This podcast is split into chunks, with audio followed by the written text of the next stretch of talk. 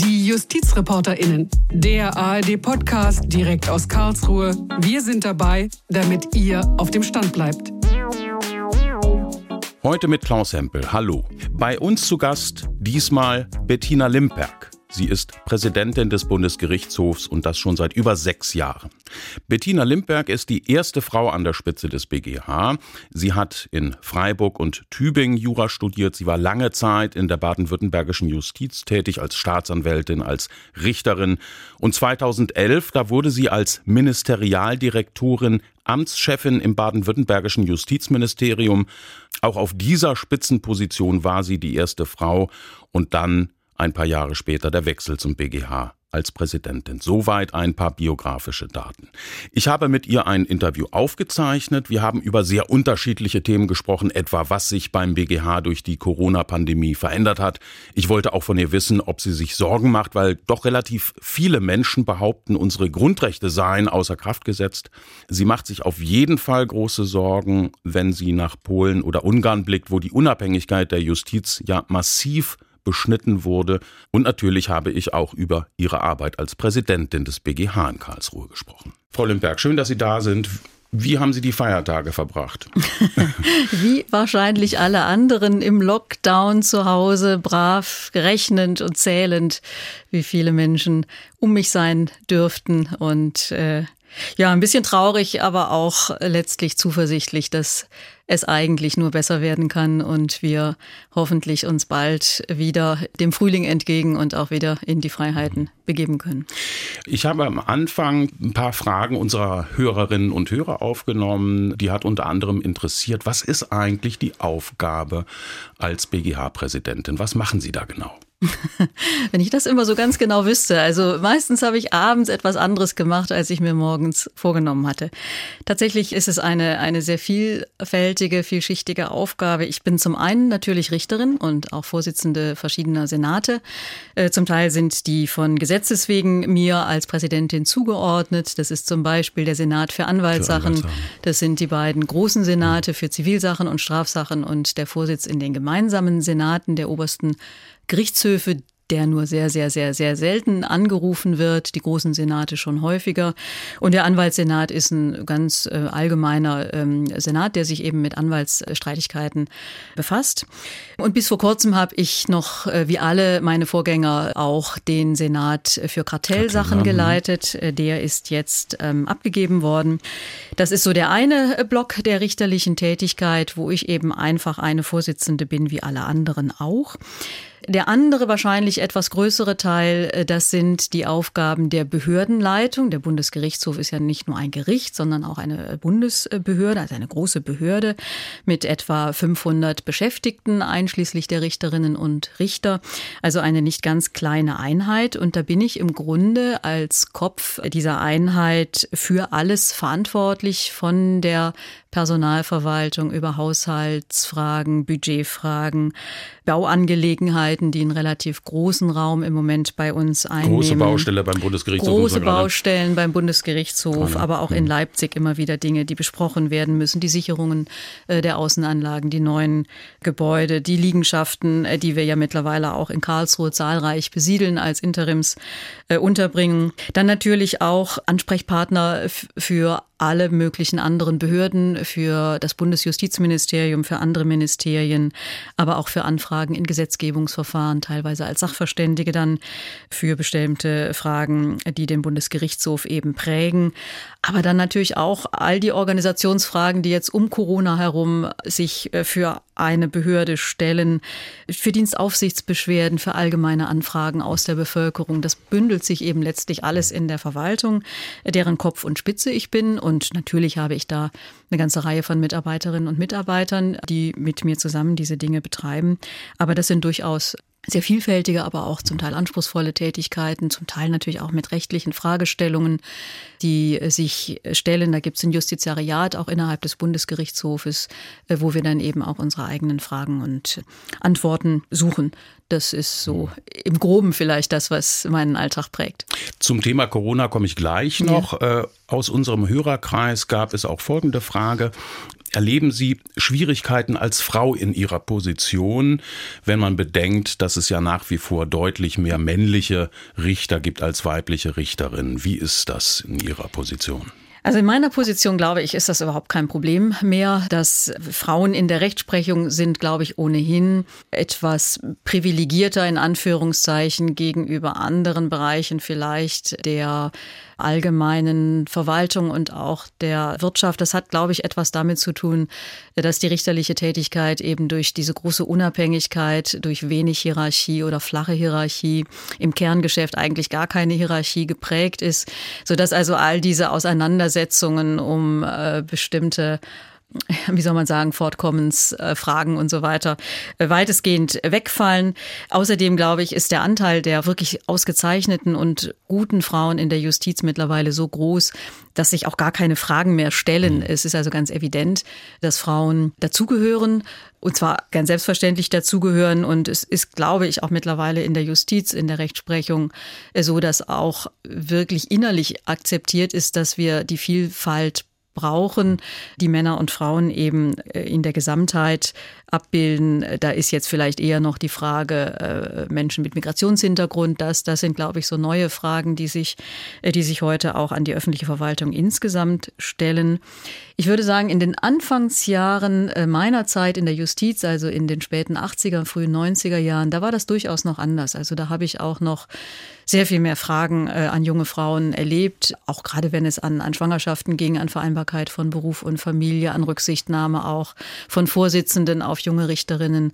Und ähm, ich erinnere mich beispielsweise, dass es einen Riesenaufruhr gab, als am Landgericht in Stuttgart, wo ich damals war, ähm, eine Jugendkammer mit einer Vorsitzenden und äh, mehreren Beisitzerinnen äh, gebildet war, wo also kein einziger Mann mehr drin war. Und das war also ein Riesengeschrei irgendwie. Und das Argument war, dass die sozusagen die armen Angeklagten, männlichen, in der Regel ja Täter, irgendwie ja nicht mehr hoffen könnten, dass sie da Verständnis äh, bei der Richterbank so erzielen. Und äh, das war schon einfach auch damals schon witzig mhm. eigentlich, jedenfalls aus der Frauensicht betrachtet. Aber ich glaube, dass sich diese Dinge weitestgehend aufgelöst haben. Aber und, wir haben ja ähm, nach wie vor bei den Bundesgerichten ja. äh, eine Unterrepräsentation, äh, wenn wir daran denken. Ja. Äh, ich sag mal, wir haben hochqualifizierte Juristinnen auf allen Ebenen. Und man muss ganz deutlich sagen, dass gerade in den Senaten bei bei den Bundesgerichten die Frauen immer noch stark unterrepräsentiert sind. Deutlich, muss sich da nicht was ändern? Das muss sich unbedingt ändern. Das ist ganz klar. Das kann nicht sein, dass in den Landesjustizen, äh, in den ersten Instanzen der Anteil der Frauen wirklich stetig steigt. Bei den Einstellungsjahrgängen sind die weit über der Hälfte mittlerweile, was auch ein Thema für sich ist, warum das so ist. Aber das ist das Problem, das letztlich in der Beförderungsstruktur auch schon in den Ländern sich der Frauenanteil, dass der abnimmt, äh, je höher sozusagen die Position ist. Das hat vielfältige Gründe. Äh, überwiegend aus meiner Warte geht es da um das Thema auch Vereinbarkeit von Familie und Beruf. Und ganz klar ist, dass bei den Bundesgerichten, auch beim Bundesgerichtshof, der Anteil, den wir da jetzt haben von paar 20 Prozent, es changiert immer so ein bisschen, deutlich zu gering ist, äh, gemessen an der Zahl der erstinstanzlich tätigen Frauen und auch gemessen an dem Potenzial, das wir eben dadurch haben in den Landesjustizen. Das liegt einfach auch daran, das muss man auch jetzt dieses Jahr wieder sagen, dass die Listen für die Bundesrichterwahl einfach permanent einen deutlichen Männerüberschuss ausweisen. Also auch die Liste für die diesjährige Bundesrichterwahl für den Bundesgerichtshof, die anderen Listen habe ich nicht vor Augen, umfasst derzeit 33 Kandidatinnen und Kandidaten und davon sind 24 Männer. Und das ist einfach. Sie reden jetzt von, von der Liste dieses Jahr von oder der Liste dieses, dieses Jahr? Jahr. Okay. Im letzten Jahr war es, war es auch nicht äh, viel Da hat es ja auch Aufregung gegeben. Da und da muss man sagen, der öffentliche Druck hat schon etwas bewirkt am Ende des Tages, ne, oder? Es hat ja auch eine öffentliche Diskussion Diskussion darüber gegeben. Das hat es gegeben, aber äh, man sieht ja, es hat keine nachhaltigen Effekte ja. offensichtlich. Ähm, das, das, das klappt einfach ähm, ersichtlich nicht.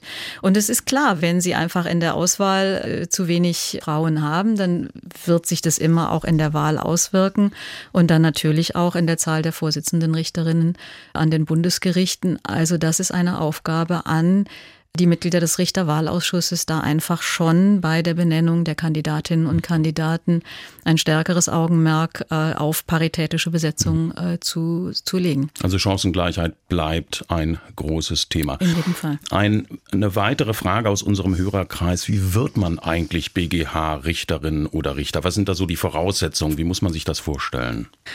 Also rein rechtlich müssen Sie zwei äh, Staatsexamina haben, also die Befähigung zum Richteramt heißt das, und Sie müssen mindestens 35 Jahre alt sein, dann sind Sie wählbar. Das Bundesverfassungsgericht hat zudem entschieden, äh, fortlaufend und auch in jüngerer Vergangenheit, dass bei der Bundesrichterwahl wie bei allen Ämtern in der äh, öffentlichen Verwaltung und in der Justiz das Prinzip der sogenannten besten Auslese zu beachten ist. Das heißt, dass jeweils die bestgeeigneten nach Möglichkeit auch für das Bundesrichteramt auszuwählen sind.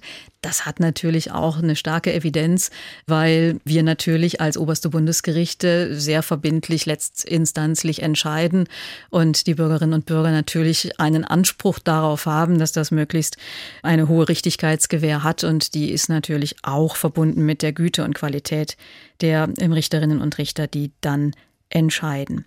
In der Praxis ist es so, dass die Mitglieder des Richterwahlausschusses, der gebildet ist für die Bundesrichterinnenwahl, bestehen aus den 16 Landesjustizministerinnen und Ministern und 16 Abgeordneten des Deutschen Bundestages im Verhältnis der Fraktionen. Und diese insgesamt 32 Mitglieder des Richterwahlausschusses und die Vorsitzende, das ist die Bundesministerin der Justiz für die ordentliche Gerichtsbarkeit und die Fachminister für die Fachgerichtsbarkeiten, dürfen letztlich frei, relativ frei vorschlagen, wen sie für geeignet halten. Die Landesministerinnen und Minister entscheiden das in aller Regel durchaus im Einvernehmen auch und nach Beteiligung ihrer Obergerichte, also der Oberlandesgerichte oder der großen Landgerichte. Äh, da gibt es in der Regel interne äh, Verfahren Verfahren, äh, wo also nachgefragt wird, wo sitzen gute Leute, äh, die man sich eben an einem solchen Bundesgericht vorstellen kann. Und in der Regel gibt es da auch eine gewisse Gesamtschau auf den Landespersonalkörper, wo man dann einfach auch etwas schauen kann, ja, so salopp gesprochen, wer ist dran, wer, äh, wer ist sozusagen ähm, nach der in der im Land vorgesehenen Reihenfolge oder den Anforderungsprofilen, die man da für Beförderungsämter entwickelt hat, der oder diejenige, die jetzt vorgeschlagen werden soll. Die Abgeordneten, die auch vorschlagsberechtigt sind, sind naturgemäß ein wenig freier. Die sind eben nicht in diesen äh, Förderungs- und äh, behördlichen, beamtlichen ähm, Hierarchien sozusagen gefangen. Und da kommen dann auch eher mal Vorschläge etwa für Rechtsanwältinnen oder Rechtsanwälte. Das ist relativ selten allerdings. Oder auch mal für Hochschullehrerinnen oder Hochschullehrer oder eben einfach auch für Juristinnen und Juristen, die den Abgeordneten aus irgendwelchen Zusammenhängen bekannt geworden sind und als geeignet empfunden werden. Und wie gesagt, so kommt diese Vorschlagsliste zusammen. In einzelnen Bundesländern gibt es auch so eine Art Interessebekundungsverfahren, also ein etwas formalisierteres Verfahren. Die Kritik daran ist ähm, offensichtlich, nämlich, dass es eigentlich kein förmliches Bewerbungsverfahren gibt, äh, sodass also viele, die nicht vorgeschlagen werden, durchaus sich fragen könnten, warum im Land würde man dann vermuten, dass die zu ihrem Personalverantwortlichen gehen und sagen, also ich möchte jetzt doch auch mal auf die Liste und dass dann da irgendwie geklärt wird. Es werden sicherlich auch Abgeordnete angesprochen, wenn ein Bedarf danach besteht. Aber es ist eben kein groß formalisiertes Verfahren, das muss man sagen. Hm. Jetzt ist es ja so, dass das Bundesjustizministerium eine durchaus gravierende Änderung plant, nämlich bei der Besetzung der Vorsitzenden Richterstellen. Mhm. Und zwar an den Bundesgerichten. Das betrifft dann auch den Bundesgerichtshof. Bislang ist es so, man kann Vorsitzender Richter oder Vorsitzende Richterin werden eines Senats, wenn ich in der Regel schon fünf Jahre lang als Richterin oder Richter am jeweiligen Bundesgericht gearbeitet habe. Und genau das will das Bundesjustizministerium ändern, diese Voraussetzung eigentlich ersatzlos streichen. Mhm. Was ist Ihrer Meinung nach davon zu halten? Ja, das ist ein komplexer Vorgang, der äh, natürlich auch so ein bisschen in die äh, Fragen der Beförderungsrechtsprechung und auch der Anforderungen an die besten Auslese dann eben doch im auch strengeren verwaltungsrechtlichen und auch verwaltungsgerichtlichen Sinne herangeht. Es handelt sich eben, das haben Sie gerade schon äh, gesagt, da nicht um die Frage, wer wird überhaupt zu einem Bundesrichter oder Bundesrichterin ernannt, sondern da geht es um Beförderungsämter. Das heißt, auch in der Bundesjustiz gibt es ähm, letztlich ein äh, Beförderungsamt. Das ist die Beförderung zum Vorsitzenden Richter am einem obersten Bundesgericht oder zur Vorsitzenden Richterin. Und auch die Vizepräsidenten sind im Grunde Vorsitzende Richterinnen und Richter, die eben nochmal mit einer Zulage, auch beamtenrechtlich äh, gesprochen, Zulage versehen sind für gewisse Aufgaben, die sie eben als Vizepräsident beispielsweise in der Urlaubsvertretung wahrnehmen. Und das Bundesjustizministerium Ministerium hat uns nun damit befasst, dass das ursprüngliche, auch langjährig miteinander verabredete sogenannte Anforderungsprofil, das eben diese in der Regel fünfjährige Bewährung an dem obersten Bundesgericht vorsieht, gestrichen werden soll. Wir haben uns alle fünf obersten Bundesgerichte gegen äh, diese Änderung ausgesprochen soweit die obersten Bundesgerichte, also das Bundesarbeitsgericht und das Bundessozialgericht beim Bundesministerium für Arbeit und Soziales ressortieren, ist dort sozusagen von einer Änderung auch abgesehen worden. Da gilt also das alte Anforderungsprofil weiter und auch für den äh, Bereich der ordentlichen Gerichtsbarkeit, also dem BMJV, ist im Moment das alte Anforderungsprofil noch in mhm. Kraft. Äh, die Änderung ist also nicht vollzogen worden. Und dazu muss man einfach wissen, diese Anforderungsprofile dienen letztlich der besseren Vergleichbarkeit und damit der Verwirklichung auch eben dieser leistungsgerechten Beförderung, also dem Leistungsgrundsatz nach Artikel 33 Absatz 2 des Grundgesetzes und soll in der Summe, da sind eine ganze Reihe von Anforderungen formuliert, auch Soft Skills, fachliche Fähigkeiten, aber eben auch dieses Erfahrungswissen, sollen eben sicherstellen, dass die fachlich geeignetsten Bewerberinnen und Bewerber nach gleichen Maßstäben ausgewählt werden können.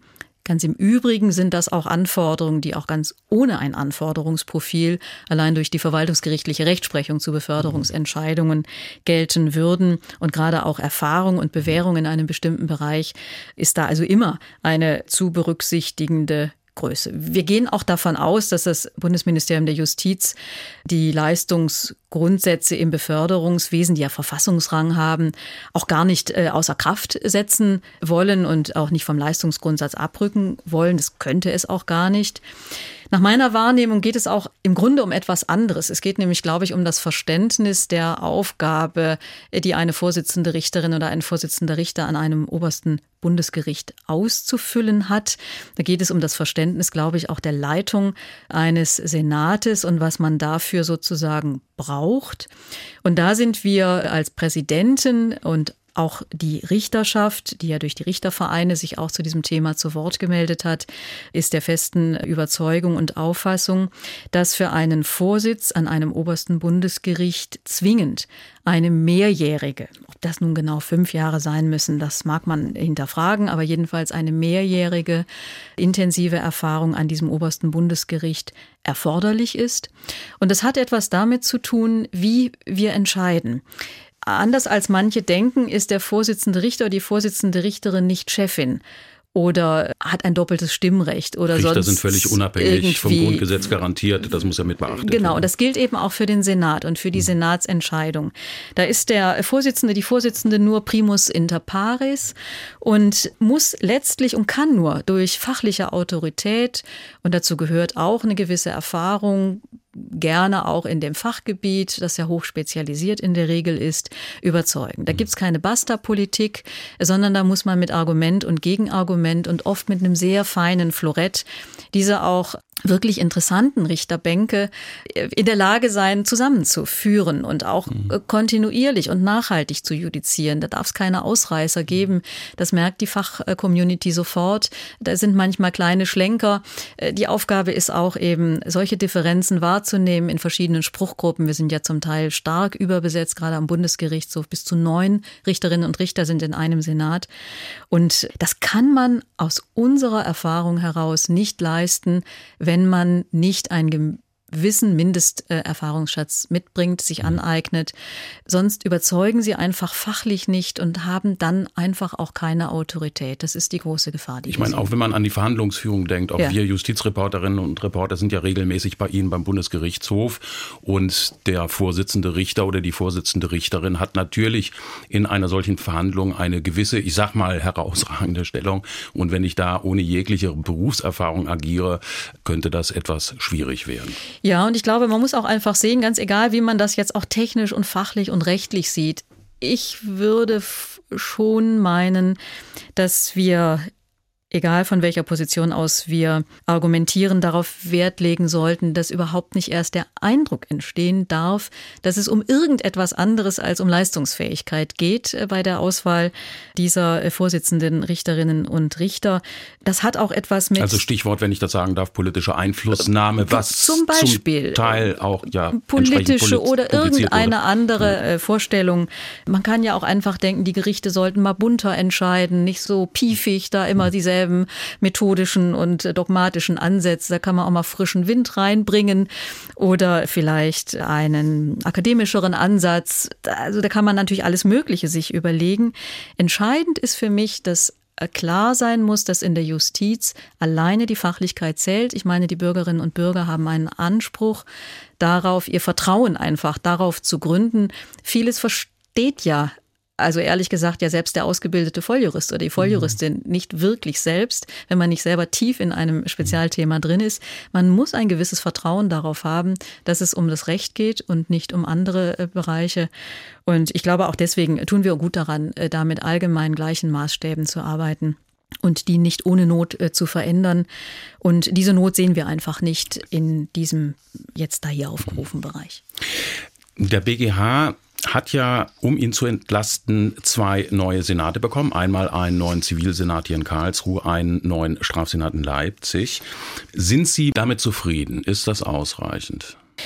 Wir sind zufrieden damit, wie wir das umgesetzt haben. Wir haben äh, diese Bereicherung, die ein bisschen aufgedrängt war, aus verschiedenen Gründen dazu genutzt, im Zivilbereich gerade das Kartellrecht stärker zu machen, als das, glaube ich, bisher der Fall war. Das ist jetzt ein Vollsenat geworden und damit können wir den wachsenden Ansprüchen an das nationale und auch europäische Kartellrecht besser gerecht werden. Es bleibt aber bei unserer Philosophie, dass die Bundesgerichte, auch der Bundesgerichtshof im Besonderen, nicht kontinuierlich wachsen möchte, sondern dass wir äh, anstreben, die Konzentration der Aufgaben in den Blick zu nehmen als oberstes Bundesgericht können wir einfach nicht jeden einzelnen Fall entscheiden, sondern wir müssen durch eine kluge, vom Gesetzgeber gesteuerte Auswahl von Verfahren äh, dazu kommen, dass wir rasch Grundsatzentscheidungen treffen. Äh, beispielsweise in den Dieselverfahren äh, ist das einfach wichtig, dass wir relativ schnell grundsätzliche Entscheidungen äh, auf den Markt bringen, mit denen dann viele Tausende von Verfahren in der Instanz sachlich abgearbeitet werden können. Und das ist das, was wir als unsere Philosophie bezeichnen. Deswegen, es geht uns nicht immer um mehr Richterinnen und Richter, sondern einfach um eine gute, kluge Zuführung der Verfahren. Stichwort Corona, das hat alle Gerichte beeinträchtigt, belastet, was die Arbeit betrifft. Wie muss man sich das beim Bundesgerichtshof äh, vorstellen? Das heißt, äh, was hat sich da geändert im Zuge von Corona im operativen Geschäft? Hm. Es hat sich sehr viel verändert. Wir haben natürlich Mengenbeschränkungen bei den Besucherinnen und Besuchern. Wir müssen den Öffentlichkeitsgrundsatz gewährleisten. Aber da wird jetzt nur noch jeder dritte oder vierte Stuhl besetzt. Ähm, das tut uns weh, weil wir ja doch auch für die Öffentlichkeit sichtbar arbeiten möchten. Wir haben auch unseren kompletten Besucherverkehr eingestellt. Wir haben alle nationalen Besuchergruppen, internationale Fachgruppen eingestellt. Wir haben alle unsere Vortragsveranstaltungen auf Online-Formate umgestellt. Unsere Bibliothek ist leider jetzt wieder geschlossen worden durch das Land auch, durch Landesauflagen. Das tut uns alles sehr weh, weil wir in den letzten Jahren viel Wert darauf gelegt hatten, uns stärker zu öffnen, einfach um auch unsere Rechtsprechung äh, sichtbarer zu machen. Auch die Verbindung zur Stadtgesellschaft leidet natürlich unter diesen Lockdowns der verschiedenen Stufen. Aber unser oberstes Ziel ist, dass wir weiter die uns anvertrauten Aufgaben erfüllen, und zwar zu 100 Prozent. Wir wollen also nicht in Notbetrieb gehen. Und deswegen tun wir eben alles, dass wir normal weiter verhandeln können, wenn auch mit vorsichtigeren ähm, Öffnungen, was die Öffentlichkeit angeht. Wir sind sehr stolz darauf, dass wir im Zivilrecht mit echten Videoverhandlungen endlich an den Start gekommen sind und eine Vorschrift in der ZPO, die lange vergessen war, aus dem neuen Röschenschlaf äh, wachgeküsst haben. Der 128 äh, AZPO hat ein, ein, ein Schattendasein geführt in der gesamten Justiz und da das läuft jetzt sehr gut. Mhm. Das haben wir sehr schnell aus dem Boden gestampft. Also wir versuchen im Grunde unsere Arbeit zu erledigen, auch mit noch viel Präsenz, versuchen aber auch natürlich mobile Arbeit anzubieten. Wir müssen unsere Beschäftigten schützen. Wir haben Plexiglas äh, an allen Ecken und Enden aufgestellt und alle Hygieneansprüche erfüllt. Aber es ist ein schwieriges, mühsames Geschäft geworden und es ist auch ein bisschen traurig, weil wir uns mhm. eben selber jetzt auch vereinzeln und uns einsam fühlen, auch ein mhm. Stück weit im Grunde jetzt eben wirklich nur noch durch unsere Rechtsprechung sprechen und wir sehen, dass das mhm. zu wenig ist. Ich meine, selbst diese Situation hier jetzt in dem Studio, in dem wir sitzen, ist davon geprägt. Also so ne, die Plexiglasscheibe, ja. die uns trennt, mhm. der große Abstand mhm. und so weiter. Die Rechtsfragen, die sich stellen im Zuge von Corona, das müssen ja vor allem die Verwaltungsgerichte, die Oberverwaltungsgerichte abarbeiten. Einiges landet dann beim Bundesverfassungsgericht. Aber es stellen sich ja auch gesellschaftspolitische oder ja, gesellschaftliche Fragen, wie man mit diesem Thema umgeht. Es ist vielfach zu lesen, gerade auf Social-Media-Plattformen. Die Grundrechte werden außer Kraft gesetzt und viele Bürgerinnen und Bürger haben offenbar den Eindruck, dass der Rechtsstaat nicht mehr so richtig äh, funktioniert. Mhm. Wie sehen Sie das auch äh, als BGH-Präsidentin? Muss das uns Sorgen machen? Macht das Ihnen Sorgen? Also das macht mir tatsächlich gar keine Sorge. Es macht mir ganz vieles im Moment mhm. Sorgen, mhm. aber unser rechtsstaatliches System äh, hier in Deutschland macht mir wirklich an der Stelle gar keine Sorgen. Denn ich glaube, zutiefst und meine, das äh, kann man auch belegen, dass der Rechtsstaat sich in dieser Krise bewährt hat. Die gerade, wie Sie sagten, die Verwaltungsgerichte haben von Anfang an Rechtsschutz gewährt in hohem Maße mit sehr dichter Prüfung, mit durchaus ja auch streitigen ähm, Entscheidungen in ersten Instanzen, mit ähm, Berufungs- und Revisionsentscheidungen. Das Bundesverfassungsgericht hat mehrfach äh, geurteilt, hat eine Vielzahl von Verfahren aufgerufen. Und ich meine, es ist geradezu ein Merkmal auch des funktionierenden Rechtsstaats, dass wir da verschiedene Antworten durchaus bekommen haben. Ich kann verstehen, dass Bürgerinnen und Bürger das beunruhigt und dass sie dann fragen, wieso kann das sein, dass in Berlin demonstriert wird und in Karlsruhe ist es verboten oder umgekehrt. Aber das macht gerade den Rechtsstaat aus, dass abgewogen wird. Und da kann es eben auch durchaus sein, dass die Berliner Verhältnisse anders sind, rein räumlich, rein fachlich, rein von der Erfahrung her, als in Karlsruhe. Das ist manchmal nicht leicht auszuhalten, aber ich glaube, dass es, wie gesagt, dazugehört. Im Instanzenzug werden die Rechtsfragen dann geschärft, auch geklärt bis hin zum Bundesverfassungsgericht. Und dann kann das wieder in die Instanzgerichte zurückgespielt werden. Und im Übrigen meine ich, muss man einfach sagen, auch im Bereich der Grundsätze gibt es keine einfachen Wahrheiten. Es gibt keine Grundrechte, die isoliert für sich als Säule sozusagen in den Boden der Wahrheit gestampft werden könnten, sondern das sind Abwägungsprozesse. Es geht immer auch um Rechtsgüter verschiedener äh, Qualitäten. Es geht immer um verschiedene Grundrechtsträger. Die einen wollen ihr Demonstrationsrecht wahrnehmen, die anderen wollen ihr Recht auf körperliche Unversehrtheit wahrnehmen. Und das muss man in einen mhm. Ausgleich bringen. Und die Freiheit als solche gibt es nicht als monolithisches Wesen, sondern das ist ein ganz äh, vielblättriges Gebilde, ein kompliziertes Gebilde auch manchmal. Und das macht den Rechtsstaat aber aus, auch wenn es manchmal so schwierig scheint. Ich meine, Sie haben als Juristin natürlich auch einen sehr professionellen Blick auf das Ganze. Äh, nochmal zurückkommt auf die Bürgerinnen und Bürger, die diese Einschränkung zum Teil vielleicht nicht mal verstehen? Haben Sie nicht den Eindruck, dass da Akzeptanz, was unseren Rechtsstaat betrifft, doch vielleicht verloren gegangen ist in der Pandemie? Tatsächlich habe ich den Eindruck nicht. Ich äh, höre natürlich auch viel, auch, auch von Nichtjuristinnen und Juristen, die manches nicht verstehen, die aber auch politische Entscheidungen nicht verstehen. Da wird häufig nicht verstanden, warum der Föderalismus einfach in dieser Frage so gnadenlos äh, ist und warum diese Vielfalt sein muss. Darüber kann man ja auch streiten tatsächlich tatsächlich.